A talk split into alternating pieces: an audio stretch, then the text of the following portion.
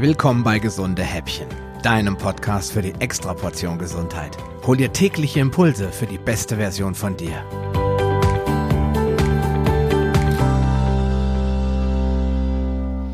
Ich weiß nicht, wie oft ich schon von Menschen gehört habe, dass Entgiftung und Detox völliger Unsinn sei und dass unser Körper ganz von allein in der Lage sei, sich von etwaigen Schadstoffen zu befreien. Aber als ich dann eine Dokumentation auf Dreisat sah, in der Ärzte ganz unverblümt behaupteten, dass es keine Schlacken gäbe und dass man folglich auch nicht entgiften müsse, ja, was denn auch, war ich vollständig sprachlos. Da wurden Detox-Fans, die sich zweimal im Jahr mit grünen Smoothies vom Alltagsmüll befreien wollten, als esoterische Spinne abgestempelt und allen Ernstes behauptet, dass man den Körper weder entgiften könne, noch die Art der Ernährung irgendeinen Einfluss auf die Belastung mit irgendwelchen Giften habe. Man müsse sich nur ausgewogen ernähren und dann wäre alles in Ordnung. Zum Beweis, dass Entgiftung nichts als Kommerz ist, grub man eifrig ein paar schwarze Schafe aus und wollte dem geneigten Zuschauer damit noch schnell beweisen, dass es denen ja nur ums Geld gehe und dass die Produkte meist nur überteuert und unnötig seien. Mission erfolgreich konnte man am Ende zu Recht behaupten und ich will nicht wissen, wie viele Menschen nach der Sendung ausgeschaltet haben und sich fortan nicht mehr damit auseinandersetzen. Das finde ich wiederum sehr traurig. Denn entgegen der Behauptungen, die landläufig und meist ohne wissenschaftlichen Hintergrund aufgestellt werden, leben wir in einer Welt voller neuer Feinde, die unser Körper und unser Immunsystem nicht wirklich kennen und gegen die er sich folglich auch ja nicht wirklich wehren kann.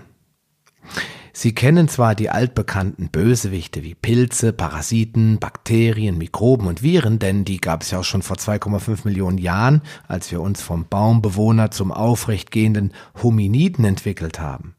Die vielen tausenden neuen Bedrohungen, die größtenteils erst seit zwei bis dreihundert Jahren existieren, sind damit verglichen moderne und unbekannte Gegenspieler. Die Rede ist von Pestiziden, Schwermetallen, zum Beispiel aus Fisch, Trinkwasser, Kosmetika und Amalgamfüllungen, Chemikalien, Medikamenten, Impfstoffen, Kosmetika, im Allgemeinen Nanopartikel, die findet man auch wieder Überraschung in sogenannten Kosmetika, Weichmacher, Mikroplastik, Zusatzstoffe wie Geschmacksverstärker, Konservierungsstoffe, Süßstoffe, Emulgatoren und so weiter und natürlich auch alle Formen von Strahlung, die wir bereits in den Episoden 77 bis 79 ausführlich thematisiert haben. Ja, all diese neuen Feinde sind unserem Organismus gänzlich unbekannt und dementsprechend kann er sie weder einordnen noch gegen sie vorgehen. Es gibt dafür keinen Plan.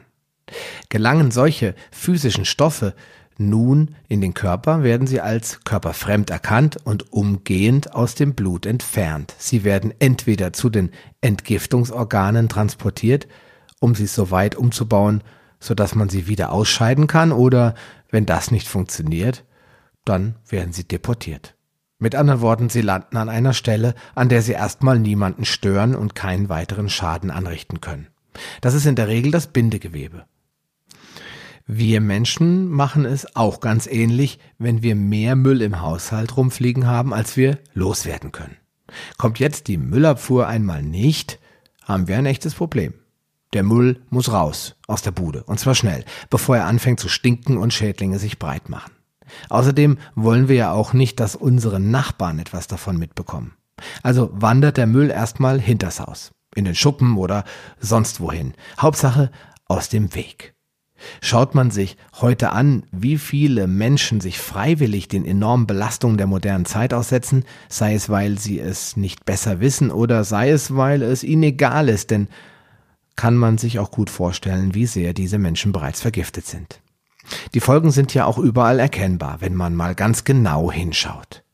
Hauterkrankungen, Bindegewebsprobleme, Zellulite, Winkeärmchen, Dehnungsstreifen, zunehmende Autoimmunerkrankungen, wachsende Anzahl chronischer Kranker, erschreckend hohe Anzahl neurodegenerativer Erkrankungen wie Parkinson, Alzheimer, MS und Demenz, immer mehr Krebserkrankungen, Schwermetallvergiftungen, Allergien, immer mehr Entzündungskrankheiten, vor allem des Darms.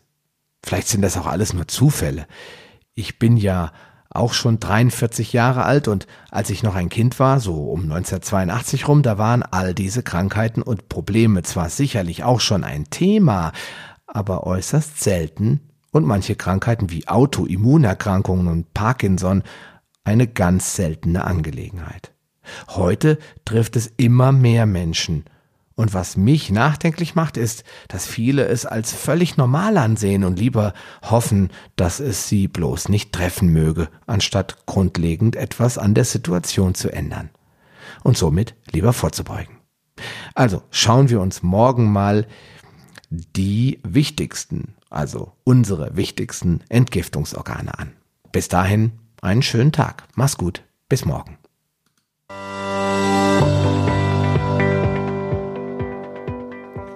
Lust auf mehr?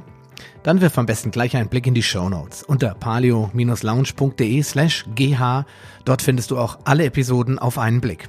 Oder gehe auf palio-lounge.de slash gh und ergänze die entsprechende Nummer. So findest du zum Beispiel unter palio-lounge.de slash gh20 die Show Notes der Episode 20. Wenn dich der heutige Impuls weitergebracht hat, dann gib mir bitte ein Feedback und schenke mir deine Rezession auf Facebook oder iTunes. Wie das funktioniert, erfährst du in meiner Schritt-für-Schritt-Anleitung unter palio-lounge.de slash podcast-bewerten. Diese Bewertung ist wichtig, damit auch andere Menschen von den gesunden Häppchen probieren können, um ihre Gesundheit auf ein neues Level zu bringen. Ich wünsche dir viel Erfolg auf dem Weg zur besten Version von dir. Bleib gesund und bis bald, dein Sascha Röhler.